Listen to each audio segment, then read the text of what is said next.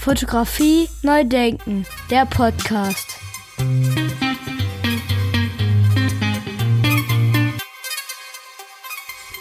Herzlich willkommen zum Podcast Fotografie neu denken. Mein Name ist Andy Scholz. Die Idee zu diesem Podcast kam anlässlich des von mir und Martin Rosner gegründeten Festival fotografischer Bilder in Regensburg, das, wenn die Lage es zulässt, dieses Jahr im Oktober 2020 zum zweiten Mal stattfinden wird. Unterstützt vom Kulturamt der Stadt Regensburg. Da das aber immer noch nicht ganz feststeht, ob wir tatsächlich so stattfinden werden in Regensburg, fangen wir heute die Diskussion schon einmal an und stellen uns die Frage nach der Allgegenwärtigkeit fotografischer Bilder. Aus diesem Grund habe ich Olaf Unverzat eingeladen, mit mir zu sprechen er studierte an der Hochschule für Grafik und Buchkunst in Leipzig und lebt mit seiner Familie in München. Er unterrichtet am Mozarteum in Salzburg und darum haben wir ihn und seine Studierenden eingeladen, ein Teil der Ausstellung zu werden, denn das ist quasi schon Tradition, dass wir zum Festival immer eine Hochschule oder mehrere Hochschulen zu Gast haben. Das wird äh, dieses Mal 2020 das Mozarteum in Salzburg sein. Ich jedenfalls freue mich schon sehr darauf, äh, die Studierenden und ihre Arbeiten kennenzulernen und auch die Arbeit von Olaf Unverzart an die Wand zu hängen. Umso mehr freue ich mich jetzt auf das Gespräch mit Olaf. Hallo Olaf, schön, dass du die Zeit genommen hast, mit mir zu sprechen. Hallo Andy, vielen Dank für die Einladung, ich bin bereit. Ja, wie ist es dir denn jetzt in den Corona-Zeiten ergangen? Also für mich und meine äh, Arbeitsweise, mein Alltag hat sich nicht viel verändert. Ich äh, bin eigentlich jemand, der sowieso in erster Linie alleine vor sich hin arbeitet im Atelier oder im Büro oder im Labor. Und so gesehen war jetzt eher so ein bisschen die Änderung der Umwelt zu spüren und ein bisschen die Kinderfrage zu klären, wer wann die Kinder übernimmt. Okay, das, ähm, das heißt also, du hast keine finanziellen Einbußen gehabt oder es sind auch keine Jobs weggebrochen oder dergleichen? Genau, ich arbeite gar nicht so in Jobs. Es, äh, ich hatte schon finanzielle Einbußen im Sinne von, dass Ausstellungen äh, gecancelt wurden oder verschoben wurden und dass Veröffentlichungen, die schon feststanden, erstmal rausgeflogen sind, weil sie thematisch nicht mehr ins Corona-Zeitalter gepasst haben so Sachen, aber es äh, war, war ein bisschen anders wie sonst, aber eigentlich ist es sowieso mein normaler Alltag, dass ich nicht weiß, was nächstes Monat ist. Okay, du hast ähm, gerade gesagt, dass da was gecancelt wurde, was nicht in die Corona-Zeiten gepasst hat. Äh, kannst du das nochmal genauer beschreiben? Ja, es war, es war zum Beispiel im Zeitmagazin eine, eine große Bildstrecke bereits im Layout, die ähm, die einen Ausschnitt aus meinem neuen Buch zeigt, was im Herbst erscheint. Und darin äh, geht es um leere Skiorte in, äh, in den italienischen und französischen Alpen. Und das war denen dann zu sehr auf geistermäßig äh, Corona-Thema.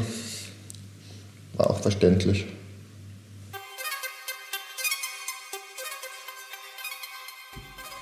Das war's zur aktuellen Lage. Jetzt gehen wir mal so einen Schritt zurück oder mehrere Schritte sogar zurück. Jetzt kommen wir mal persönlich zu dir. Ähm, wie bist du eigentlich zur Fotografie gekommen? Wie war der Weg dahin? Ich komme von einem Bauernhof in Bayern, von einem kleinen Dorf an der tschechischen Grenze.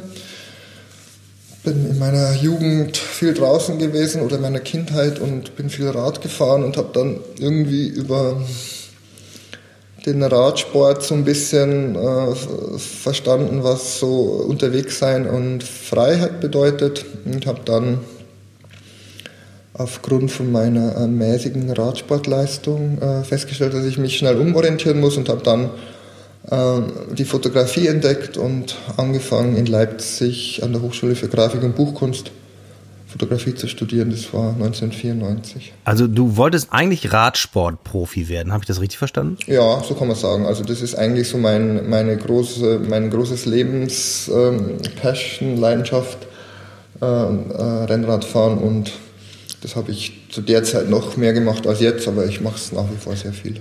Und äh, bist du deswegen so ein bisschen unglücklich, kann man das so sagen? Das kommt immer mal wieder so Wochen oder Monatsweise, dass man sich dachte, ja, da wäre ich jetzt schon seit zehn Jahren in Pension und, äh, und äh, irgendwie ist dieses, ist dieses Körpergefühl, äh, wenn man mal ganz gut ist, wieder äh, schon was sehr Schönes. Also ich glaube, die, die, das wäre die falsche Entscheidung gewesen. Äh, A, weil ich nicht so gut bin und B, weil äh, das glaube ich auch ein sehr, also Leistungssport ist glaube ich einfach auch eine vernichtende Angelegenheit für den Körper. So kommen wir jetzt mal zu so einem Bereich, der immer schwierig ist, äh, selber drüber zu sprechen. Aber wie würdest du deine eigene Fotografie beschreiben? Also eigentlich kann man, ähm, kann man das ein bisschen sagen wie dieses äh, Nicholas Nixon Zitat äh, von, von diesen New Topographics. Äh, äh die Welt ist äh, deutlich mehr interessanter als eine Meinung über sie. Also ich versuche quasi also das ist auch was, was man für meine Herangehensweise sagen kann. Ähm, ich, ich, ich baue mir nichts, ich inszeniere mir nichts, ich, ich benutze nicht irgendwelche Objektive, die, die nichts mit, meiner, mit meinen Augen zu tun haben. Also ähm, meine Themen sind irgendwie klar und dann ist es eigentlich so eine ganz einfache Sache, so ein Normalobjektiv, hingehen, berühren, draußen sein. Das interessiert mich. Also das heißt, ähm, sowas wie Sujet oder ein Konzept äh, spielt dann keine Rolle. Also ein Konzept nach dem Motto, du gehst raus und suchst, sondern du gehst raus und findest, oder? Genau, also es gibt auch diese Konzeptarbeiten, äh, also die, die, von, die so entstanden sind, aber auch da ist es so, dass es ähm, recherchemäßig äh, von irgendwo herkommen muss, was natürlich mit mir zu tun hat. Also es ist äh, eins der, der Haupt äh, Sachen, warum irgendwas gut werden könnte, ist, dass es mit einem was zu tun haben muss. Das ist auch eines der Sachen, die ich immer wieder meinen Studenten versuche beizubringen.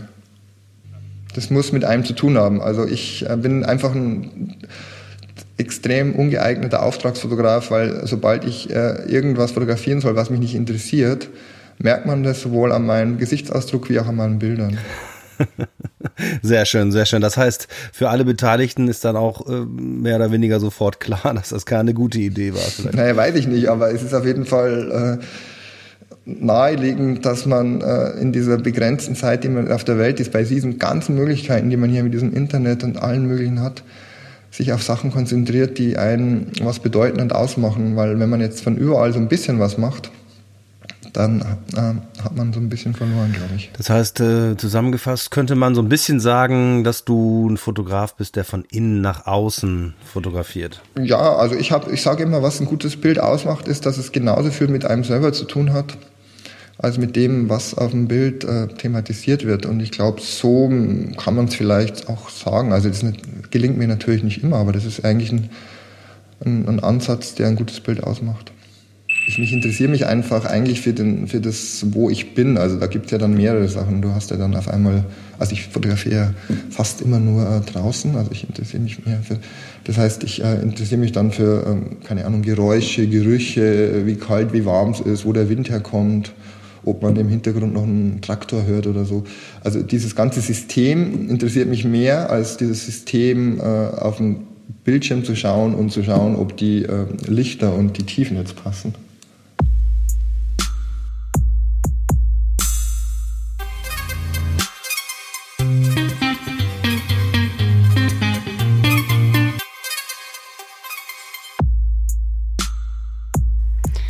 Fotografie neu denken, der Podcast.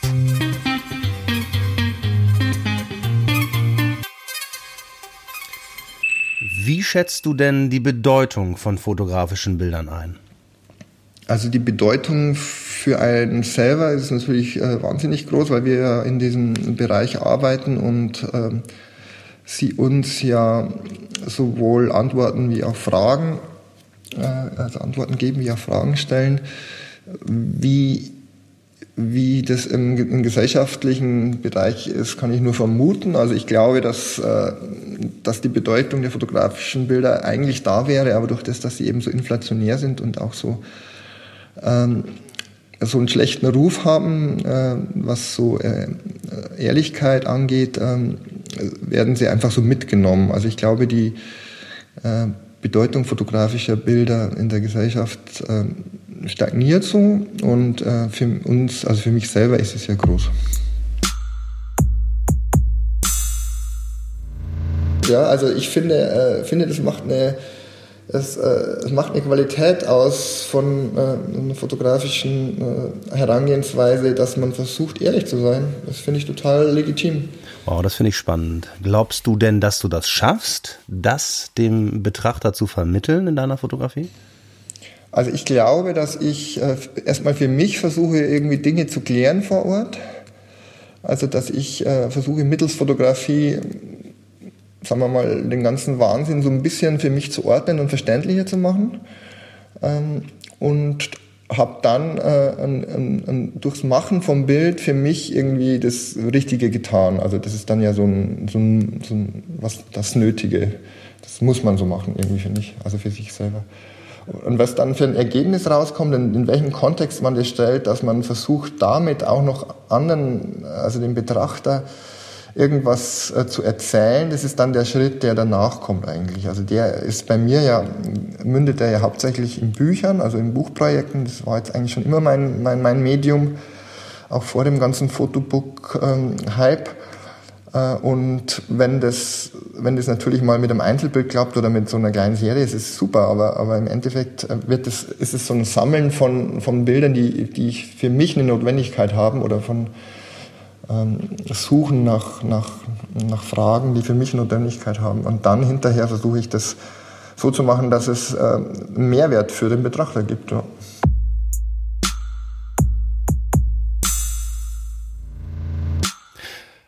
Wunderbar. Machen wir mal einen kleinen Sprung.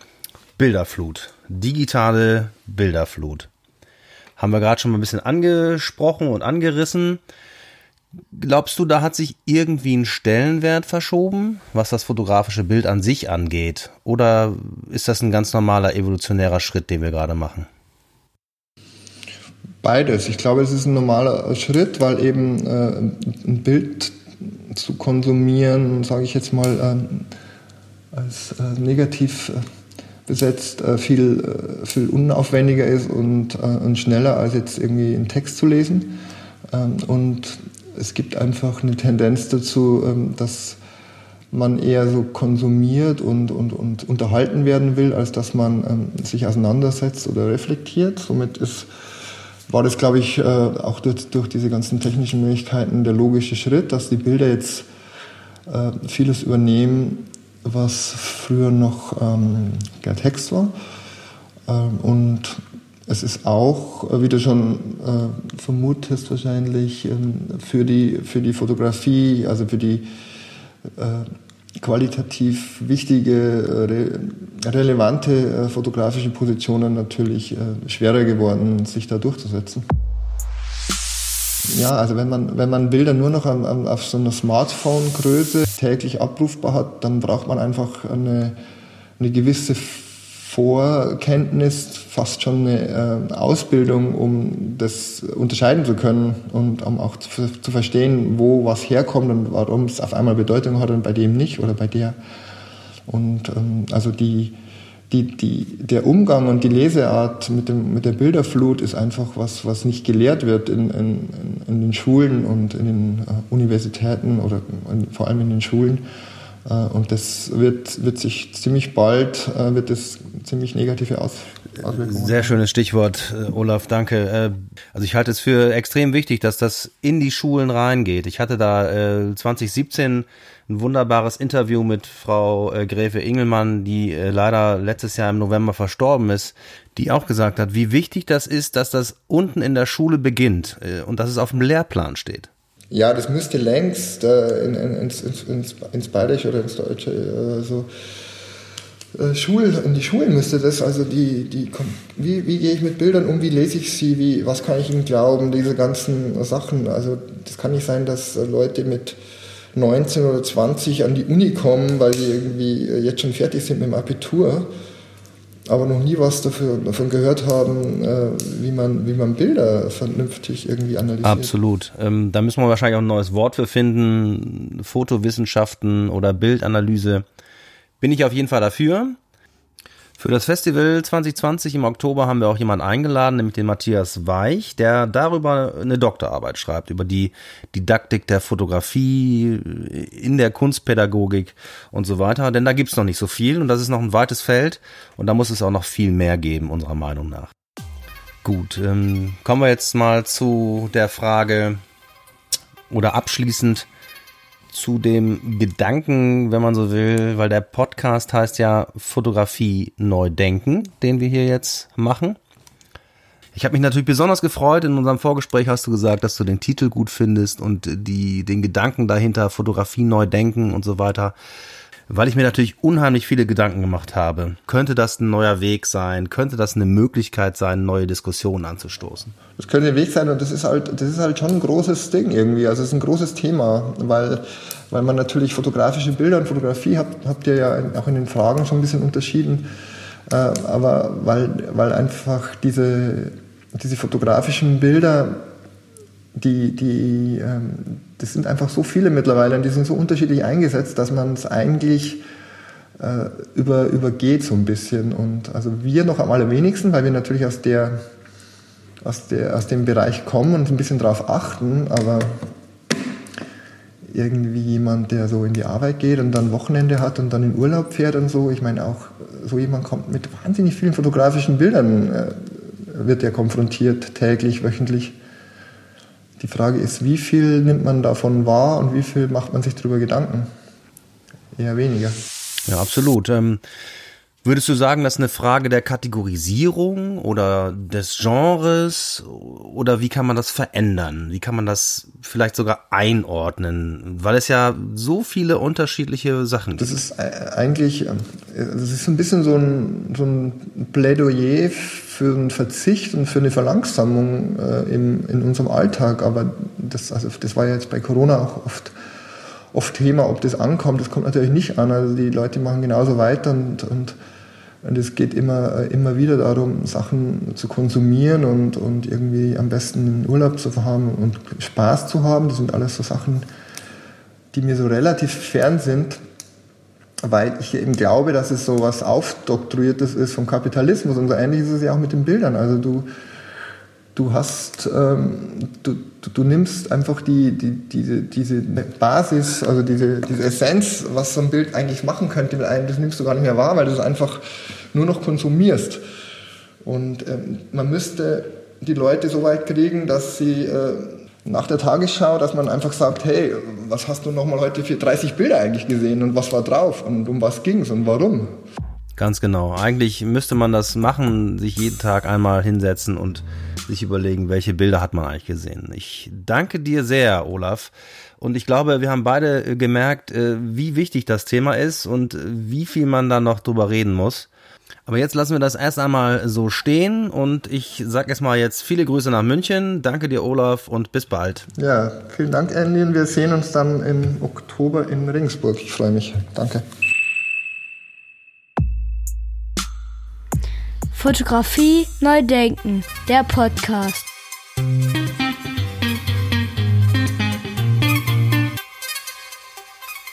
Ja, einmal mehr haben wir wieder herausgefunden, wie wichtig das Thema Bildanalyse, Bildwissenschaft, äh, Fotowissenschaft, also die, dass wir in der Schule schon damit anfangen müssen, Bilder lesen zu lernen und äh, ist als eine Sprache verstehen. Und ich würde sagen, das ist allemal einen eigenen Podcast wert. Da werde ich mich jetzt gleich ransetzen und mal äh, ein Konzept ausarbeiten. Ich danke Ihnen sehr fürs Zuhören. Ich danke dem Team Festival Fotografischer Bilder. Ich danke Martin Rosner für die Hintergrundarbeit und ich freue mich auf das nächste Mal. Vielen Dank und auf Wiederhören. Das war eine Produktion von Studio Andy Scholz 2020.